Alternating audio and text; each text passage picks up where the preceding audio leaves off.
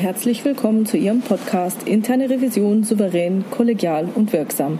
Mein Name ist Silvia Puhani und ich bin heute nicht alleine. Ich habe heute einen Interviewgast und zwar live. Deswegen entschuldigen Sie bitte die Aufnahmequalität. Wir haben uns hier im Steigenberger Hotel in Berlin getroffen und ich möchte Ihnen meinen Gast Martina Haas kurz vorstellen. Martina Haas ist Expertin für Networking, Business-Kommunikation und ein gefragter Speaker, Bestsellerautorin und Dozentin. Sie berät Unternehmen und Führungskräfte beim Aus- und Aufbau von Netzwerken und in Positionierungs- und Karrierefragen. 2017 erschien ihr drittes Buch Die Löwenstrategie, wie sie in vier Stunden mehr erreichen als andere an einem ganzen Tag, das bei der Buchpremiere in Berlin und New York von den Medien und Lesern begeistert aufgenommen wurde. Herzlich willkommen, Frau Haas. Ich grüße Sie. Ja, ich habe natürlich dieses Buch gelesen, ist ja vollkommen klar. Und ich möchte mich in diesem Teil des Podcasts als erstes mal mit Ihnen über diese Themen Löwenkommunikation unterhalten. Der Titel des Kapitels heißt Gut gebrüllt Löwe. Was muss ich mir denn darunter vorstellen? Löwen sind sehr, sehr klar in ihrer Kommunikation. Das ist unmissverständlich. Wenn gebrüllt wird, dann droht den anderen Gefahr. Wenn geschnurrt wird, sind sie im Wohlfühlmodus. Bei uns Menschen ist nicht immer ganz so klar, äh, was wir nun wirklich wollen und was wir denken. Und ich glaube und bin fest davon überzeugt, wenn wir im Geschäftsleben klarer und strukturierter formulieren und argumentieren würden, würden weniger Fehler passieren. Es würde weniger an Fehlerwartung bei anderen Menschen erzeugt. Es würde Frust entfallen, wenn nämlich Fehler passieren, ärgert man sich, weil vorher irgendwas schiefgelaufen war in der Kommunikation. Also diese, diese Klarheit ist eine wunderbare Sache bei den Löwen, wobei ich natürlich weiß, Brüllen ist keine Art im Geschäftsleben. Aber Löwen sind ja auch nur eine Metapher.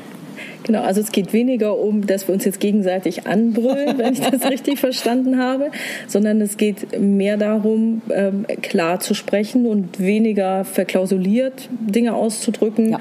So wie meine Zuhörer das wahrscheinlich in Revisionsberichten kennen, da gibt es ja dann auch so, es ist angemessen oder äh, da gibt es eben bestimmte Formulierungen, wo man dann schon eigentlich vom Fach sein muss, um rauszulesen, dass es dann doch nicht so richtig in Ordnung war. Ja, wir haben unser Fachchinesisch, spezielles Firmensprech in den einzelnen Unternehmen.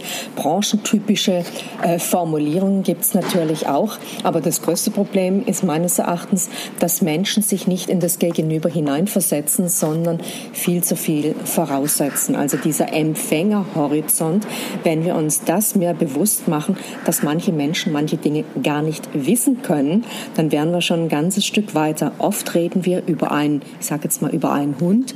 Ich stelle mir einen Border Collie vor. Sie denken vielleicht an einen Pitbull oder einen Dackel oder weiß der Teufel was. Oder an meinen Hund. Oder, oder, oder, oder an beide. Und jeder hat eine andere Vorstellung. Und wir, wir sind einfach nicht achtsam genug äh, mit, mit der Sprache und, und auch mit unseren Gedanken. Es ist ja erstmal ein Bewusstsein erforderlich zu wissen, äh, wie kommuniziere ich, dass der andere die Dinge auch vernünftig versteht. Das stimmt, das ist auch für uns Revisoren natürlich eine riesengroße Herausforderung, das einerseits mündlich in der Kommunikation so hinzubekommen, andererseits auch den schriftlichen Ausdruck dann entsprechend zu finden. Und äh, da muss ich jetzt nochmal zurück an klare und deutliche Aussagen, also an, an Ihre Aussage, die ja. Sie gesagt haben, man muss klar und deutlich es formulieren. Ich war mal auf einem Seminar zum Thema Revisionsberichte schreiben. Derjenige, der das Seminar gehalten hat, war leider kein Revisor. Und ähm, er hat dann gesagt, naja, man muss sich das so vorstellen wie bei einer Zeitung und dann kommt das halt das Knallerthema, also alles Mist zum Beispiel, kommt dann in die Überschrift. Und dann haben wir gesagt, naja, aber ganz ehrlich, wenn wir da schreiben, alles Mist oder die Sache XY ist jetzt Mist, dann würde das bei uns nicht so durchgehen. Also da wir hätten einige Leute was dagegen. Manche Vorstände lesen es vielleicht nicht so gern oder der Revisionsleiter gibt es nicht frei. Und die Reaktion dann von dem Seminarleiter und der Trainer war dann, ist doch ganz einfach, dann tun sie die Überschrift eben weichspülen. Und das passt jetzt ja so gar nicht so richtig zu den Revisionsgrundsätzen, weil wir ja sagen, wir möchten die Wahrheit sagen und äh, es objektiv, so objektiv wie möglich darstellen. Wie kann man das tatsächlich empfehlen, unter allen Umständen so klar und deutliche Worte zu finden? Also Klarheit ist ja nicht reißerisches Auftreten und reißerisches Auftreten passt überhaupt nicht zur Revision. Es ist ein Unterschied, ob ich jetzt für eine Zeitung schreibe und da den Lehrer, mhm. äh, Leser sofort einfangen will oder ob ich Inhalte und Botschaften transportieren möchte. Es geht ja auch um Vertrauen und mit einer falschen Überschrift haben sie ein falsches Entree und machen Vertrauen kaputt. Das kann nicht Sinn und Zweck der Übung sein. Und mhm. von daher war es überaus bedauerlich, dass der Herr, wie mir scheint, keine Ahnung von Revisionstätigkeit hat. Also Revisionen werden ja in den Unternehmen häufig ein wenig mit Argwohn beachtet, weil sie gucken halt und schauen halt auch nach Fehlern und wenn sie einen finden, muss man Rede und Antwort stehen. Also ist die Situation von vornherein schon etwas stressig für Menschen, weil wer wird schon gern bei einem Fehler ertappt? Und Fehler passieren ja überall. Also muss man schauen, dass man auch von der Sprache und von der Gesprächsführung her ein Vertrauen aufbaut. Und äh, der Rat war, finde ich, kontraproduktiv. Dass man Dinge auf den Punkt bringt, ist eine andere Sache. Dass wenn etwas schiefgelaufen ist, dass man es dann nicht beschönigt, darf ein Revisor ja auch nicht, ist auch klar. Ja. Aber es ist immer die Frage, wie formuliere ich die Dinge? Sie können immer vom halbleeren oder vom halbvollen Glas sprechen und es macht einen riesen Unterschied. Man will ja miteinander arbeiten. Man ist ja nicht der Feind der anderen Abteilung. Es geht ja letztendlich um das Wohl des Unternehmens und um korrekte Abläufe und vielleicht auch, wenn man sieht, dass in Prozessen ein Fehler ist, wofür andere Leute nichts können, dass man eben diese Dinge gemeinsam versucht abzustellen. Also ich sehe die Revision im Grunde als, als Partner sowohl der Geschäftsführung als auch der anderen Abteilungen. Das freut mich. Ich hoffe sehr, dass andere Leute das auch so sehen. Sie schreiben ja in Ihrem Buch auch ähm, von der inneren Haltung, die da notwendig ist und so Achtsamkeit, wertschätzender Umgang. Ich denke, das hängt dann auch damit zusammen, auch Beziehungsebene und Sachebene. Aber irgendwie so ein, mal sehen, ob ich das jetzt finde, äh, irgendwie sowas, auch wenn man auf der Sachebene alles richtig macht, kann man auf der Beziehungsebene viel Porzellan zerschlagen oder so war, glaube ich, die Formulierung. So, so ist es. Da musste ich sehr drüber schmunzeln. Da gibt es doch bestimmt eine Geschichte dazu. Ah, es gibt ganz, ganz, ganz viele Unterschied, äh, unterschiedliche Geschichten. Ähm, welche genau das war, fällt mir im Augenblick nicht ein, aber es ist ja so, dass wenn Sie etwas sachlich Richtiges sagen, auch in einem höflichen Ton, Sie können es in einen Kontext reinbringen, wo der andere die glatten Wände hoch geht. Sie treffen aus irgendeinem Grund den Triggerpunkt. Und ich empfehle meinen Kunden immer, schaut erstmal, dass ihr eine gute Gesprächsatmosphäre habt. Es geht erstmal um die Beziehungsebene. Deswegen ist auch Smalltalk so wichtig. Du brauchst den Smalltalk, um zum Business Talk zu kommen. Du brauchst die gute Atmosphäre, um auch unangenehme Fragen stellen zu können in den Seminaren, die ich halte, wird mir dann oft die Frage gestellt, ah, Frau Puhani, so Smalltalk ist gar nicht mein Ding. Soll ich es dann trotzdem machen, auch wenn ich mich nicht wohlfühle? Oder soll ich es lieber weglassen? Was ist denn Ihr Rat dazu? Sie brauchen den Smalltalk ganz, ganz eindeutig. Und es ist wie mit allem im Leben. Übung macht den Meister und du brauchst auch nicht ständig das Rad neu zu empfinden. Was da wichtig ist, dass ich ein echtes Interesse an der anderen Person habe. Wenn mir die Leute schon wirklich egal sind, ähm, dann werde ich auch nicht versuchen, eine gute Atmosphäre zu produzieren. Und Leute vergessen oft, dass es nicht darum geht, dem anderen einen Gefallen zu tun, sondern letztendlich seinen Job gut zu machen. Und wenn der andere sich gut fühlt im Gespräch mit mir, wenn wir Vertrauen aufbauen, dann können wir Dinge ganz anders besprechen, als wenn ich staccato-mäßig meine Fragen abfeuere und die andere Person fühlt sich dann angegriffen, überfordert oder überfrachtet. Es ist eine Frage, wie sage ich es meinem Kind? Das ist ein mhm. blöder Begriff, aber bringt es im Grunde auf, auf den Punkt. Mhm. Ich habe auch für mich festgestellt in meiner Berufstätigkeit als, als Revisorin und als Prüferin, dass es eben einen Unterschied macht, ob man für den Gegenüber ein unbeschriebenes Blatt ist, also vielleicht das Unternehmen wechselt, neu dort anfängt, das erste Mal so ein Gespräch führt. Dann ist es meiner Erfahrung nach relativ schwierig, gleich so schwierige Dinge anzusprechen, weil man noch kein gegenseitiges Vertrauen fassen konnte. Wenn es aber, wenn man eigentlich schon ein paar Jahre lang sich kennt, gemeinsam vielleicht auch durch dick und dünn gegangen ist, gemeinsam mal was durchgestanden hat, habe ich die Erfahrung gemacht, kann man dann noch zu ganz anderen Lösungen kommen oder finden diese Gespräche eine ganz andere Tiefe und äh, gehen vielleicht schon mehr so in einen in Richtung vielleicht von so einer persönlichen Beratung oder weil es sind ja meistens Themen, wenn man es darauf zurückführt, Dinge, die irgendwie mit der Persönlichkeit zusammenhängen. Ja. Also es hängt immer von den Menschen ab. Mit manchen kommt man besser klar, mit, mit manchen hat man sofort eine Wellenlänge und kann auch Unangenehmes diskutieren und mit anderen hast du auch nach fünf Jahren noch Schwierigkeiten, den Zugang zu bekommen. Also das, das, das hat oft unterschiedliche Ursachen. Man darf das in keinem Fall persönlich nehmen, aber je länger man sich kennt, und auch sieht, wie der andere agiert, das sorgt natürlich für Vertrauen. Wenn man Dinge vertrauensvoll besprechen kann und auch eine konstruktive Art des Revisors erlebt, dann läuft es ganz anders, als wenn da ein Oberlehrer mit dem Zeigefinger sitzt, der im Grunde nur darauf wartet, dass er was findet und mhm. der glücklichste Mensch ist, wenn was schiefgelaufen ist. Und ja. äh, das, das hilft dem Unternehmen nicht. Das ist auch nicht die Aufgabe des Revisors, sondern es soll im Interesse des großen Ganzen geschaut werden, ob irgendwo was nicht ganz in Ordnung war und dann geklärt, äh, wie kann man es für die Zukunft verhindern und welche Konsequenzen müssen sich daraus ergeben. Mhm. Das spricht mir total aus der Seele. So, so sehe ich mein, meine Aufgabe auch oder meinen Beruf auch. Und ich sage auch immer, wir werden nicht nach äh, Pfund bezahlt oder nach wie viel wir festgestellt haben, sondern wir kriegen unsere Entlohnung ganz normal. Wir kriegen keine Prämie für Dinge, die wir finden. Und je mehr wir finden, umso mehr Arbeit haben wir damit. Und ich finde, das sollte man auch noch mal im Hinterkopf behalten, nicht um sich davor zu drücken, sondern einfach nur für die innere Haltung, um damit einem nicht, wenn man was gesucht, sucht, sucht und dann findet man was, habe ich schon mal erlebt, dass eine Kollegin dann ein Lächeln übers Gesicht gehuscht ist, so nach dem Motto, ah, ich habe was gefunden, ich habe schon, so nach dem Motto, bin ich überhaupt auf dem richtigen Weg, weiß ich es überhaupt. Also das, das finde ich auch sehr wichtig. Ich würde auch gerne noch mal aus Ihrem Buch eine Passage vorlesen, gerne. die mir auch sehr, sehr gut gefallen hat.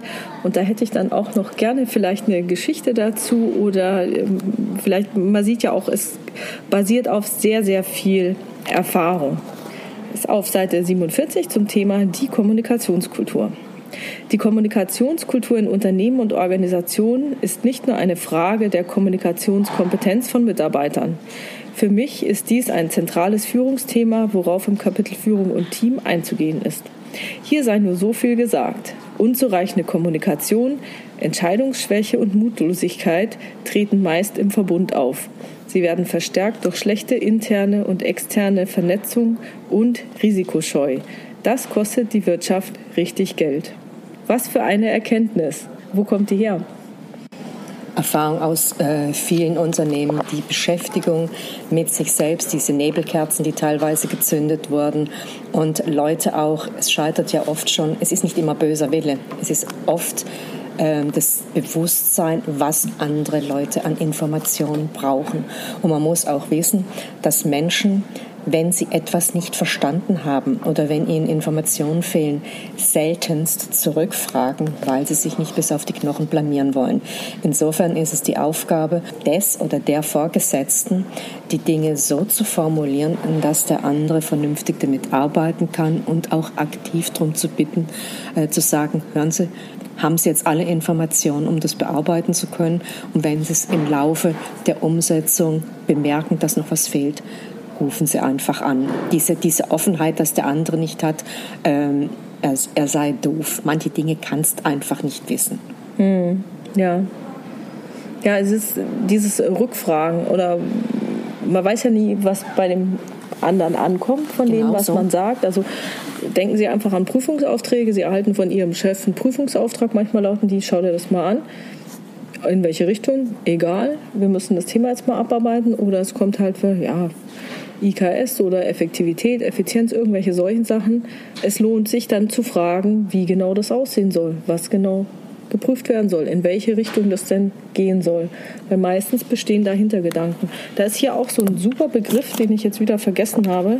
Da war ein spezieller Begriff hier in dem Buch für Rückfragen.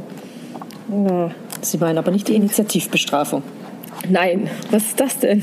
Ähm, ich war bei einem großen Unternehmen, habe einen Strategieworkshop abgehalten und machte einen Vorschlag, den ich für ziemlich klug hielt. Es waren ausschließlich technische Männer und zweite Herren grinsten sich an und ich habe dann gefragt, Entschuldigung, ich fand das eigentlich ganz schlau, was ich da gesagt habe. Äh, was war denn jetzt so falsch an der Idee? Gar nichts kam dann zur Antwort. Äh, es ist nur so, das fällt bei uns unter die Initiativbestrafung. Und dann habe ich gebeten, dass man mir das erklären möge. Und dann hieß es, Menschen, die einen Vorschlag machen, bekommen entweder gesagt, geht nicht, wollen wir nicht, äh, wir haben das schon immer anders gemacht. Das ist die eine Variante. Oder derjenige, der da die Idee hatte, man könne etwas verbessern, kriegt es plötzlich übergebraten als zusätzliche Aufgabe, obwohl er schon wahnsinnig viel zu tun hat und es nicht schafft. Dann habe ich das einem Personaler in einem großen Konzern berichtet und er sagte, ja, bei uns auch so, aber wir haben noch eine dritte Variante. Wir haben die Projekt-Endlos-Warteschleife, in die wir solche Ideen einspeisen. Also man kann auch Mitarbeiter äh, systematisch entmutigen. Wer zweimal einen Vorschlag gemacht hat und solche Reaktionen erlebt, ähm, dem ist die Innovation im Unternehmen irgendwann egal, weil er muss es ja büßen, dass er mitgedacht hat. Mhm. Ja, leider solche Effekte gibt es öfter. Ich habe mittlerweile jetzt in dem Buch den äh, Begriff gefunden. Ich meinte Rebriefing. Habe ich zum ja, ersten Mal ja, hier gelesen. Ja. Könnten Sie den Begriff bitte nochmal erklären? Also das ist ja das Thema, dass sehr viele Briefings schieflaufen, unternehmensintern, aber auch mit Dienstleistern. Und deswegen ist es ganz wichtig, ich bin vor Jahren mal sehr erschrocken, als eine Agentur ein Pflichtenheft von mir haben wollte. Das wusste ich nämlich nicht, dass es sowas gibt. Sowas haben wir dann erstellt. War aber eine sehr volle Sache, dass man dieses Briefing wirklich genau für sich abarbeitet, auch mit Terminen versieht und dass es ganz, ganz wichtig ist, dass die Gegenseite, die ja auch ihre Berufserfahrung hat, äh, kluge Fragen stellt und äh, was zu einem Rebriefing führt. Dass mhm. man wirklich sagt, ähm, da und dort fehlt noch was. Wie stellen Sie es sich vor? Äh, in vielen Gesprächen erlebe ich, dass Menschen sich keine Termine geben lassen, sind dann fürchterlich unter Zeitdruck und dann stellt sich raus, äh, ganz, so, ganz so eilig war es nicht. Mhm. Das ist eine super Überleitung zu dem Thema, wenn ich jetzt äh, bei dem Rebriefing bin. Das heißt, wir gehen jetzt mal davon aus, mein Chef gibt mir einen Auftrag. Ich führe das Rebriefing durch. Das heißt, ich frage ihn jetzt nach Dingen, die mir noch fehlen oder ich schaue irgendwie, dass ich es richtig verstanden habe. Welche Fragen eignen sich denn, um sie dem eigenen Chef zu stellen, so dass man nicht selber als total doof dasteht, aber trotzdem die Informationen erhält, die man zur Bearbeitung dieses Themas benötigt. Wie macht man sowas? Kommt natürlich auf den Sachzusammenhang an, aber die Frage zu stellen, welche Beteiligten müssen informiert werden? Mhm. Äh, gibt es zusätzliche Ansprechpartner? Gibt es schon Unterlagen? die ich anschauen könnte. Äh, also im, im Grunde signalisieren solche Fragen ja das Interesse. Oder man nimmt wirklich erstmal den Auftrag in die Hand, fängt an zu arbeiten und meldet sich dann konkret, wenn man, wenn man sieht, an der Stelle, ich bräuchte da mehr. Es kann ja auch sein, dass der Chef nicht mehr an Informationen hat. Also ich ja. habe vorstandsnah gearbeitet und da hast du oft äh, mit mit drei halben Sätzen irgendwas konstruieren müssen. Und äh, ich konnte aber bei diesem Chef sicher sein, dass er mir nichts vorenthält. Das war bei einem anderen Chef ganz anders. Der hat bewusst Dinge verschwiegen und das ist sehr unangenehm. Aber wenn ich weiß, der andere weiß es auch nicht und die Dinge werden ja immer, immer komplexer. Wir können nicht davon ausgehen, dass wir alle Informationen haben. Dann ist es für mich auch in Ordnung. Und ich glaube, man muss sich auch davon lösen, ähm, dass das Gegenüber denkt, ähm, der Vorgesetzte, ähm, der ist doof, der, der wird sich übers Interesse freuen, weil er dann vielleicht auch erkennt, dass er unbewussten Informationen nicht weitergereicht hat. Hm. Oder, oder eine Ahnung hat, wo man sich die beschaffen könnte. Hm. Das hört sich jetzt sehr nach äh, Zahlen, Daten, Fakten, Informationen, aber so sehr sachlichen Informationen. Was mich auch immer interessiert, ich meine, kommt ja in Ihrem äh, Buch auch vor mit den Netzwerken. Die Zentrale der Macht ist ja nicht unbedingt im Organigramm immer ja. so ähm, ja. abgezeichnet ich frage auch immer gerne noch nach diesen ja, grauen Eminenzen oder Vermutungen oder wer denn tatsächlich dieser Wissensträger ist. Also nicht nur die reinen Zahlen, Daten, Fakten. Das ist, das ist total wichtig. Also ich hatte das große Glück, dass dieser Bereichsleiter, von dem ich berichtet habe, der auch mein Mentor war, äh, auch eine Einschätzung zu Personen gab. Und da mhm. gab es halt auch mal das offene Wort und bei dem müssen sie aufpassen kann schwierig werden mit der Person und tratscht gerne Dinge weiter. Sowas ist natürlich von unschätzbarem Wert, wenn man auch seinen Vorgesetzten einschätzen kann und weiß, ähm, der macht jetzt niemanden schlecht, sondern mhm. er gibt dir eine Einschätzung mhm. der Person oder, oder auch eine, eine persönliche Erfahrung. Sehr schön. So, und wenn ich dann meine Fragen gestellt habe, dann komme ich ja zu dem Punkt aktives Zuhören. Was haben Sie denn da für Tipps für unsere Hörer? Das, äh, das aktive Zuhören erfordert viel Disziplin. Wir reden ja alle sehr, sehr gern. Und äh, Sie kennen das, äh, Sie sprechen mit jemandem über Ihren Urlaub und Sie sagen, ich war in London und er sagt, da war ich auch, ich war in dem Hotel und wo warst du und äh, da muss man das und das machen und, und schon hat er, die, er oder sie die Gesprächsführung an sich gerissen und im Business läuft das nicht anders. Also es erfordert Disziplin zu sagen, mhm. äh, ich lasse Menschen ausreden. Also viele Menschen unterbrechen ja auch, die merken es schon gar nicht mehr. Es ist einerseits unhöflich, manche haben auch schlicht und ergreifend keine Geduld. Also ich muss mir das einfach bewusst machen. Man, man sagt es ja auch im Verkauf, lass den Kunden reden, dann weißt hinterher, was du willst. Oder, Entschuldigung, mhm. was, was er will. Ja. Und auch was du willst im Umkehrschluss. Ja, und, und wie man das Angebot stricken muss. Ach, oder beziehungsweise so, in welche Richtung dann die Prüfung auch laufen soll. Je mehr sie ihren Chef dann zum Sprechen bringen, wie er sich das dann so vorstellt und in welche Vermutungen er hat, umso eher wissen Sie dann auch, in welche Richtung der Bericht oder welche Themen der Bericht alle abdecken sollte. Zum, ich glaube, so ist es am besten ja, auszudrücken. Entschuldigung, zum aktiven Zuhören gehört für mich dann aber auch dieses Fragen stellen weil man baut dem anderen auch eine Brücke, falls er Dinge, Dinge vergessen hat. Und äh, wer fragt, führt. Ähm, mhm. Du hast dann auch das Ruder in der Hand, was ja auch für Revisoren wichtig ist. Ja. Und es ist auch die Frage, wie ich Fragen stelle. Es muss ja nicht provokant sein, das ist nicht, nicht sachdienlich, aber ähm, diese aktive Gesprächsführung, Fragen zu stellen und auch nachzufassen, das ist auch mhm. so ein Punkt. Wenn man denn dann schon merkt, da fehlt mir noch was, auch den, den Mut zu haben, nachzufragen. Ja. Der andere wird im Zweifel dankbar sein, weil im Endeffekt unterm Strich sparen beide Seiten Zeit. Und Zeit ist kostbar. Ich glaube, das ist vielleicht bei Revisoren noch mal ein bisschen anders, weil da vielleicht nicht immer die volle Transparenz so gewünscht ist vom Gesprächspartner. Ja. Es kommt drauf an, natürlich. Es ist schon, es ist schon ein Sonderfall der Gesprächsführung. Aber grundsätzlich, wenn man in die gemeinsam etwas tun will, also wenn man im Prinzip ein, eine Teamprüfung durchführt und gemeinsam mit den Kollegen sich die Arbeit aufteilt und so weiter, dann denke ich, ist das auf alle Fälle wichtig, sich dann gegenseitig nochmal zu befragen und auch gegenseitig intensiv und aktiv zuzuhören. Ich habe hier noch ein weiteres Thema, das ich ansprechen sollte. Es geht hier einmal um dieses Thema, ja, es ist nicht immer die Zeit reif. Also manchmal gibt es ungünstige Zeitpunkte ja. und es gibt, wird hier vom richtigen Timing gesprochen. Und ich finde das immer so schwer abzuschätzen. Wann ist denn die Zeit reif für das Thema oder wie erkenne ich denn den richtigen Zeitpunkt, jetzt etwas anzugehen? Also Sie haben ja die Konstellation, dass Sie manchmal nur diesen einen Gesprächstermin haben, um etwas anzubringen. Und selbst wenn Sie zur Tür reingehen ins Büro Ihres Gesprächspartners und denken, das ist heute kein guter Tag. Wenn Sie nur diesen einen Termin haben, an dem was erledigt werden muss, dann müssen Sie auch damit umgehen, dann ist es wichtig, auf die Beziehungsebene zu kommen. Und äh, wenn man schon sieht, der oder diejenige ist schlecht gelaunt, äh, mit, mit einem verbindlichen Satz äh, das Gespräch zu öffnen und zu sagen, Mensch, äh, ihr, ihr Ausblick aus dem Fenster ist immer wieder fantastisch, dafür müssten Sie schon Vergnügungssteuer bezahlen.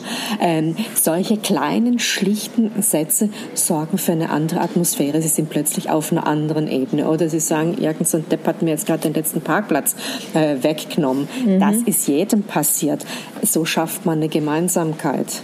Ja, ich glaube, dieses Gemeinsamkeiten finden. Das ist wichtig. Ist sehr wichtig. Und, und ansonsten den richtigen Zeitpunkt zu finden. Je besser man sich kennt und je besser man den anderen einschätzen kann, desto eher weiß man auch, kann man Dinge anbringen. Und wenn ich Zeit habe, es nicht heute erledigen zu müssen, sondern es geht auch nächste Woche noch. Und ich habe wirklich das Gefühl, ich bin schlecht drauf oder der andere ist schlecht drauf oder wir beide haben einen blöden Tag, ähm, dann gibt es mir eine große Freiheit zu sagen, okay, jetzt machen wir heute das und nächste Woche ist ja der nächste Termin. Das, das gibt mir diese, diese Freiheit. Aber es sollte nicht dazu führen, das ist so ähnlich wie mit, äh, ich frage nach mehr Gehalt.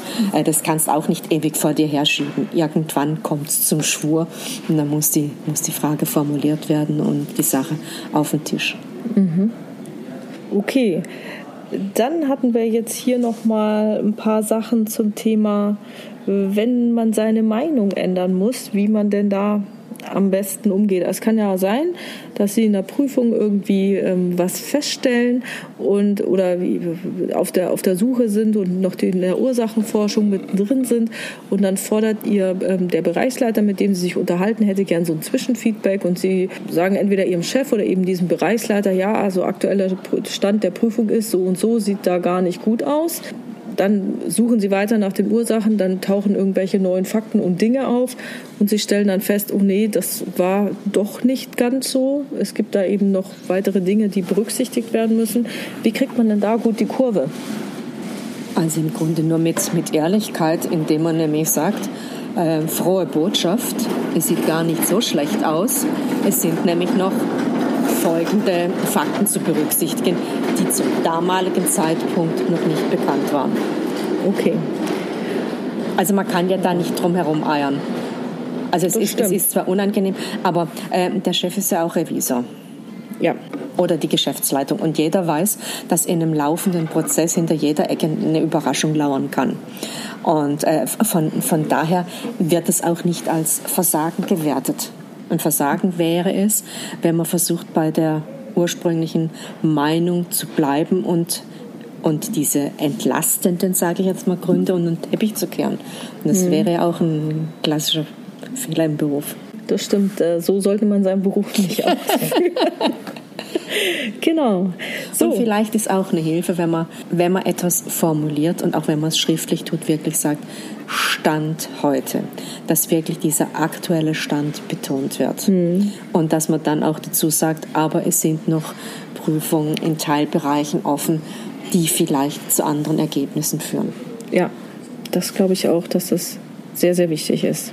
Das ist Transparenz. Ja. Für alle Beteiligten. Wie sieht es denn da Ihrer Meinung nach aus? Transparenz, eher pro Transparenz, weniger Transparenz? Was ist da Ihre Meinung dazu? Also ich bin ein großer Freund von Transparenz, wobei man natürlich schon unterscheiden muss, was müssen unterschiedliche Menschen im Unternehmen wissen.